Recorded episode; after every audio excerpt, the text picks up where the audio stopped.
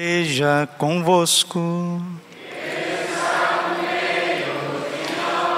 Proclamação do Evangelho de Jesus Cristo segundo Lucas. Os pais de Jesus iam todos os anos a Jerusalém para a festa da Páscoa. Quando ele completou doze anos, subiram para a festa como de costume. Passados os dias da Páscoa, começaram a viagem de volta, mas o menino Jesus ficou em Jerusalém sem que seus pais o notassem. Pensando que ele estivesse na caravana, caminharam um dia inteiro. Depois começaram a procurá-lo entre os parentes e conhecidos. Não o tendo encontrado, voltaram para Jerusalém à sua procura. Três dias depois, o encontraram no templo estava sentado no meio dos mestres, escutando e fazendo perguntas. Todos os que ouviam o menino estavam maravilhados com sua inteligência e suas respostas. Ao vê-lo, seus pais ficaram muito admirados e sua mãe lhes disse: Meu filho, por que agiste assim conosco? Olha que teu pai e eu estávamos angustiados à tua procura. Jesus respondeu: por que me procuráveis? Não sabeis que devo estar na casa de meu pai? Eles, porém, não compreenderam as palavras que lhes dissera. Jesus desceu então com seus pais para Nazaré e era-lhes obediente. Sua mãe, porém, conservava no coração todas estas coisas. E Jesus crescia em sabedoria, estatura e graça diante de Deus e diante dos homens. Palavra da salvação. Ave Maria, cheia de graça, o Senhor é convosco. Bendita sois vós entre as mulheres. Bendito é o fruto do vosso ventre, Jesus. Santa Maria, Mãe de Deus, rogai por nós, pecadores, agora e na hora de nossa morte. Vinde Espírito Santo, vinde por meio da poderosa intercessão do Imaculado Coração de Maria, vossa amadíssima esposa. Podemos sentar um pouquinho, Jesus manso e humilde de coração. Celebrar a Sagrada Família de Nazaré, Jesus, Maria e José. Nossa família vossa é é uma alegria que transborda dentro desse tempo natalino, porque todos nós viemos de uma família. Aí alguém pode dizer assim: não, mas tem famílias que nascem do acaso, né? Tantos pais solteiros, tantas mães solteiras, tantos órfãos. Sim, é uma chaga, é uma dor. Mas a vida, o desejo de Deus, por uma alma humana, por uma vida humana, sobrepuja qualquer ferida, qualquer dor de todas as famílias. O Padre Zezinho tem aquela música famosa, né? Que nenhuma família comece qualquer de repente. Não importa, meus irmãos, porque Deus, Ele é mestre em pegar os nossos erros e fazer dos nossos erros um monumento da sua misericórdia. O Padre Pio sempre dizia isso, o Padre Pio dizia isso, que Deus quer fazer das nossas misérias o trono da sua misericórdia. Mas nós precisamos crer, porque sem fé é impossível agradar a Deus. Hebreus capítulo 11, versículo 6. Sem fé é impossível agradar a Deus. O que é a fé? A fé abre a porta para a ação de Deus na nossa vida. Exemplo muito claro para nós entendermos, é como se você tivesse numa sala escura, precisando ali de luz, batendo cabeça, machucando, sabendo para onde você vai, sendo que lá fora está o sol de Cuiabá, né? Se você abrir a janela, tudo fica diferente. É assim. O sol está lá, está brilhando, está ardendo para você.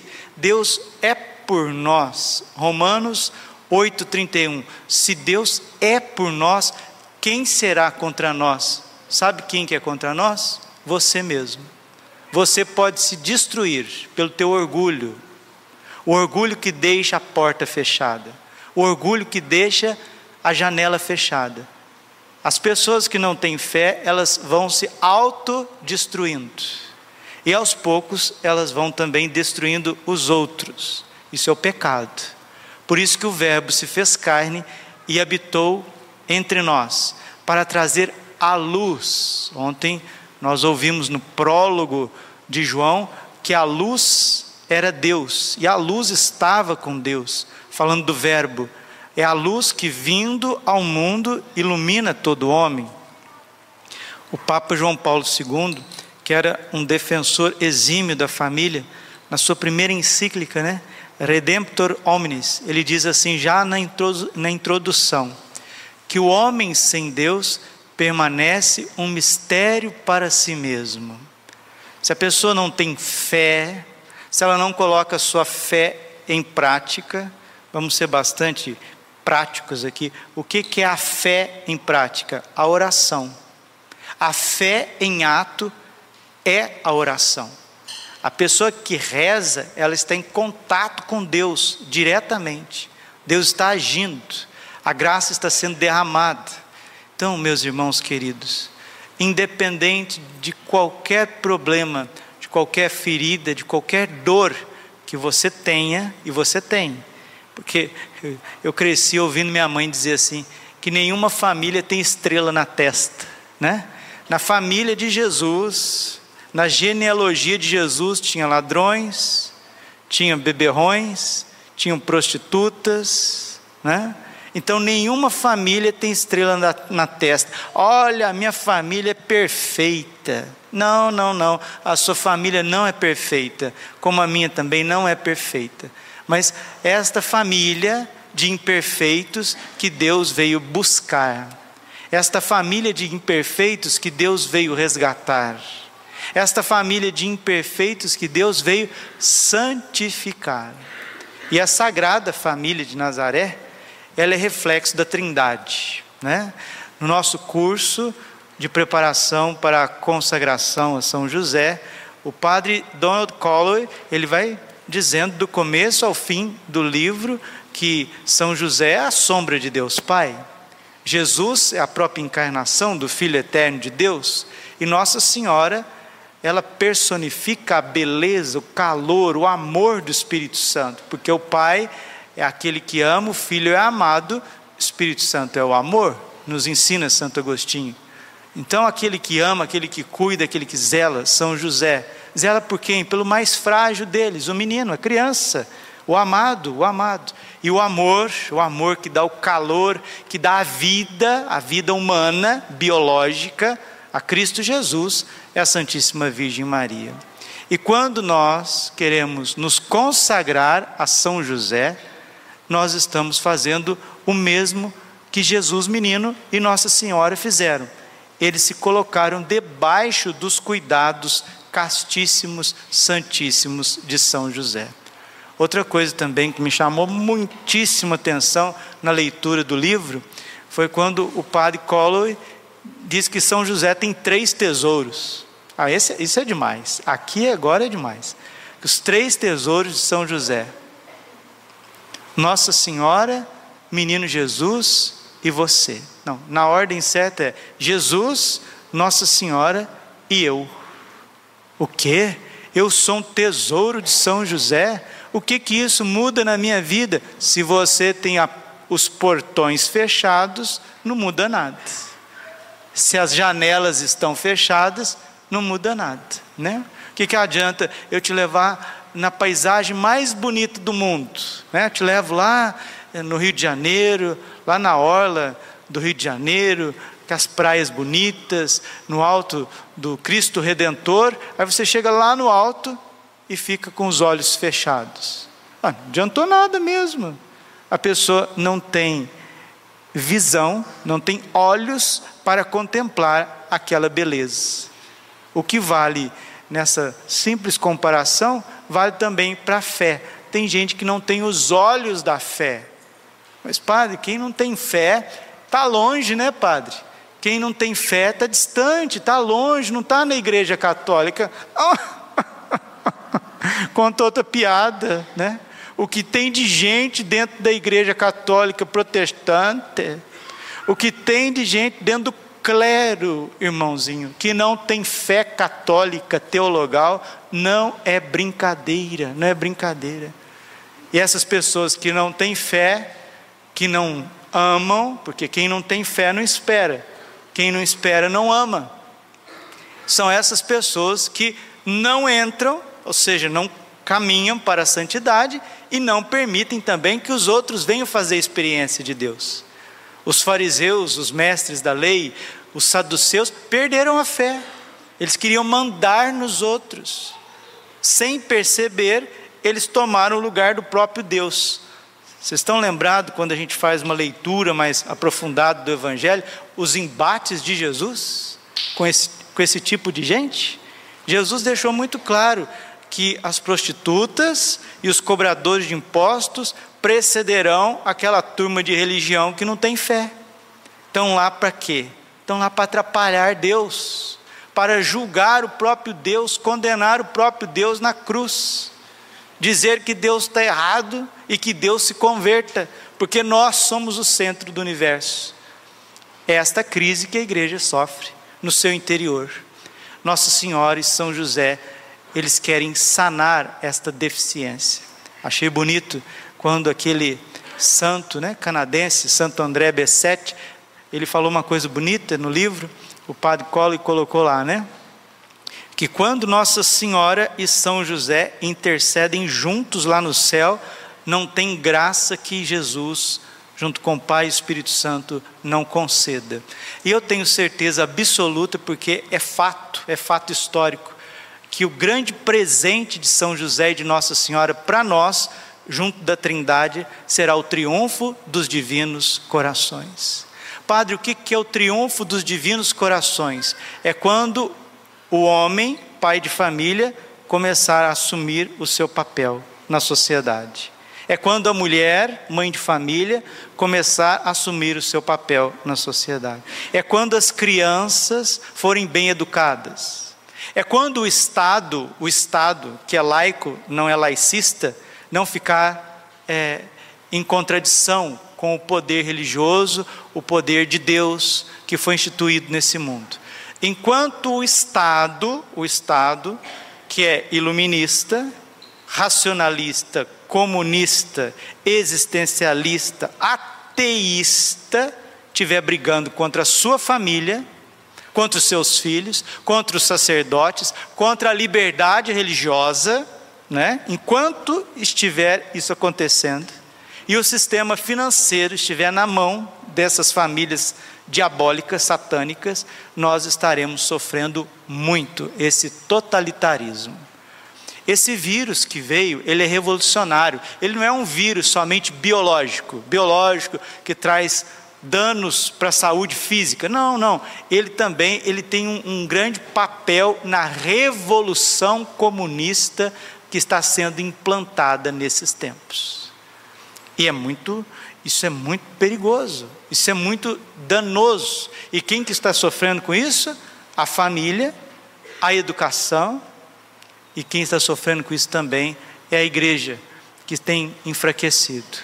Nós estamos tateando, tateando já, muito próximo de uma renovação, de uma intervenção de Deus na face da terra. Termina essa homilia, abrindo também as portas do nosso coração para uma grande esperança, né? Romanos capítulo 5, versículo 5. A esperança não decepciona. Vamos repetir com São Paulo? A esperança não decepciona. E a nossa esperança é Cristo, e Cristo Jesus, menino com 12 anos, entre os doutores da lei, e aqui ele está mostrando porque ele veio, ele veio para ficar na casa do seu pai, ele veio para restabelecer a ordem que Deus colocou na, na religião, que Deus colocou na criação e o que o pecado afetou. Nossa Senhora e São José estavam aflitos, por quê? Porque até eles que são santíssimos não conseguem acompanhar o raciocínio de Deus. O raciocínio de Deus está para além de toda a inteligência humana, até as inteligências mais santas que tiveram, que é a inteligência de Nossa Senhora e São José. eles passaram também por angústias, mas o Evangelho termina dizendo que Jesus respondeu assim: Por que me procuráveis? Não sabeis que devo estar na casa de meu pai? Eles, porém, não compreenderam as palavras que lhe dissera. Mas Jesus desceu então com seus pais para Nazaré e era-lhes obediente. Jesus obedeceu Nossa Senhora e Jesus obedeceu São José.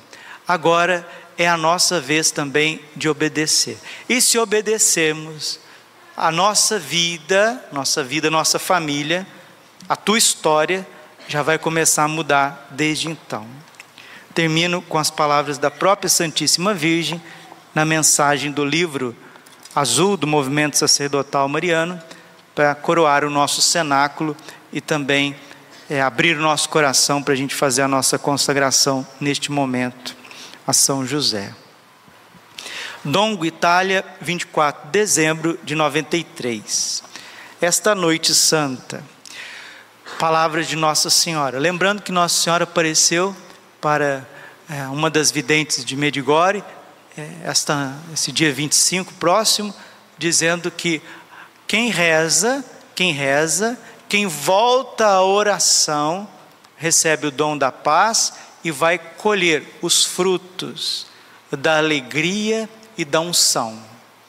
Os frutos da oração é alegria, é paz e é unção.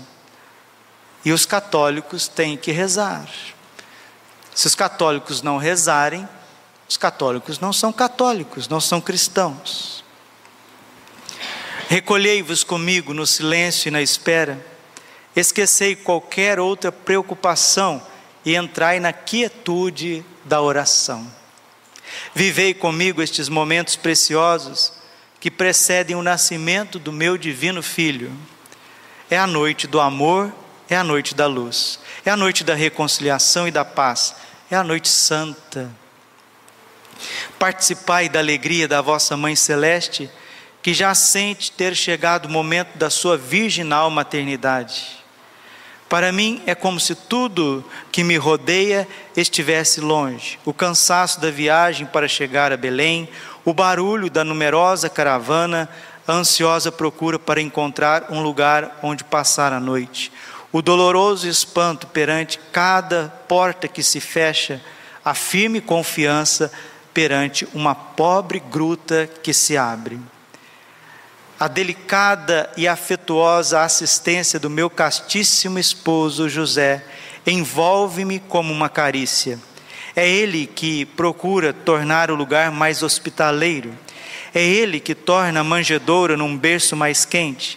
É ele que procura um abrigo contra o rigor do frio. É ele que está ao meu lado e se une à minha grande oração. É ele que vê o céu abrir-se é ele que contempla estupefato o prodígio que ouve os cânticos dos anjos e sente a paz que desce do céu. É ele que abre a porta aos pastores e aos pequeninos e acolhe os dons simples dos pastores. Eu estou absorta num profundo êxtase. O rosto do Pai abre-se para mim e eu contemplo o mistério divino do seu amor misericordioso o Verbo que tomou a forma de homem no, seu, no meu seio virginal, como menino recém-nascido, torna-se presente nos meus braços maternos. E eu cubro de beijos e de lágrimas. O Espírito Santo contempla com júbilo o seu fruto. Filhos prediletos, vivei comigo nesse êxtase profundo esta noite santa. É o amor que nasce num mundo consumido pelo ódio é a luz que surge ao longo do tempo de profundas trevas. É a esperada redenção e reconciliação entre a humanidade perdida e o seu Senhor que ama e a redime. É a paz que desce do céu sobre todos os homens de boa vontade. Entrai comigo no mistério desta noite santa, porque a grande prova já chegou para todos. A violência e o fogo do ódio trazem morte a este mundo. Trevas profundas envolvem esta humanidade que já não crê e não vê a luz. O pacto da aliança é ainda quebrado pelos homens que se rebelaram abertamente contra o seu Deus. E as guerras, as rebeliões, as destruições enchem de lágrimas e de sangue os vossos caminhos. Chegou para vós o tempo da grande prova. Por isso vos convido mais uma vez a deixar-vos levar por mim para o íntimo do mistério do Natal. Então, tal como José, empenhai-vos cuidadosamente a fim de abrir as almas e os corações dos homens, para que acolham Jesus na sua segunda vinda, e não vos deixeis tomar por preocupações vãs, inúteis, mas vigiai comigo na oração, na espera do seu próximo retorno, ele que vem na glória. Nossa Senhora fez eco à homilia, falou de oração, falou de esperança, falou de abrir as portas, falou de uma grande provação. E agora? Qual que é a sua resposta diante de tudo isso? São José teve a sua resposta, sua postura, sua entrega. Nossa Senhora teve a sua resposta, sua postura e a sua entrega. Agora é a sua vez. É a vez da sua família. É a vez de você, homem, dar a sua resposta, dar a sua entrega. Lembrando que aquilo que é ofertado a Deus, uma vez que é recolhido, que é tomado de volta, desculpe, é uma palavra forte, mas eu preciso dizer, se torna uma maldição. Maldição. Aquilo que é uma bênção, se você toma de volta, se torna uma maldição. Quando nos consagramos a Nossa Senhora, é para viver a consagração. Quando nos consagramos a São José, é para viver a consagração. O matrimônio é para viver a consagração. O sacerdócio é para viver a consagração. A quem muito foi dado, muito será cobrado. Deus está derramando abundantes graças nas nossas vidas, mas sejamos fiéis. Sejamos fiéis. E este é o motivo de nós recorrermos a São José. Aqueles que já se consagraram a Nossa Senhora, agora também querem esse auxílio poderoso de São José. Glória ao Pai, ao Filho e ao Espírito Santo, como era no princípio, agora e sempre. Amém. Coração imaculado de Maria, confiança, saúde e vitória. Creio em Deus Pai Todo-Poderoso, Criador do céu e da terra, e em Jesus Cristo, seu único Filho, nosso Senhor, que foi concebido pelo poder do Espírito Santo nasceu da Virgem Maria, padeceu sobre Pôncio Pilatos, foi crucificado, morto, sepultado, desceu à mansão dos mortos, ressuscitou o terceiro dia, subiu aos céus, está sentado à direita de Deus Pai Todo-Poderoso, de onde há de vir julgar os vivos e os mortos. Creio no Espírito Santo, na Santa Igreja Católica na comunhão dos santos, na remissão dos pecados, na ressurreição da carne, na vida eterna. Amém. Podemos acompanhar junto o ato de consagração a São José. Neste dia, perante a imensa multidão de testemunhas celestiais, eu, Padre Braulio d'Alessandro, um pecador arrependido, consagro-me de corpo e alma a vós, São José. Volto-me para vós, meu Pai espiritual, e deposito a minha vida e minha salvação em vossas mãos. Confiante na vossa bondade, coloco-me sobre o vosso manto e rogo-vos que me protejais do mundo, da carne e do maligno. São José, sois o marido virginal da Mãe de Deus Ajudai-me a amá-la com terna efeição e filial devoção. Maria é minha mãe espiritual e o caminho mais certo, rápido, fácil, seguro para Jesus. Conservar-me perto dela e junto com ela, levai-me para mais perto de Jesus. Jamais vos afasteis de mim, São José. Alimentai-me com o pão da vida, instruí-me na sabedoria dos santos, ajudai-me a carregar a minha cruz e mantendo-me sempre na Igreja Católica. Quando eu falecer, levai-me para o reino dos céus e a visão de Jesus e Maria. Deste dia em diante, nunca me esquecerei de vós.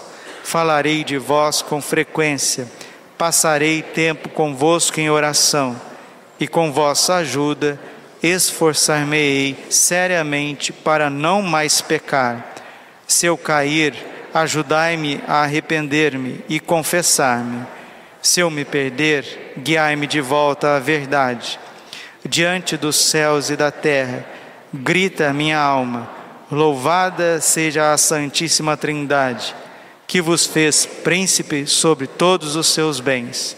Louvada seja a Virgem Maria, que vos ama e deseja ver-vos amado. Louvado sejais, meu Pai espiritual, grande São José. Dou-vos tudo, São José. Tomai-me como. Tomai-me como vosso que sou. Amém. Também quero servir São José na qualidade de escravo, como eu sirvo, sirvo a Santíssima Virgem na qualidade de escravo, porque eles também foram escravos de Deus e o próprio Deus se fez escravo, servo dos homens. Glória ao Pai, ao Filho e ao Espírito Santo, como era no princípio, agora e sempre. Coração imaculado de Maria, confiança, saúde. Coração de São José, rogai por nós.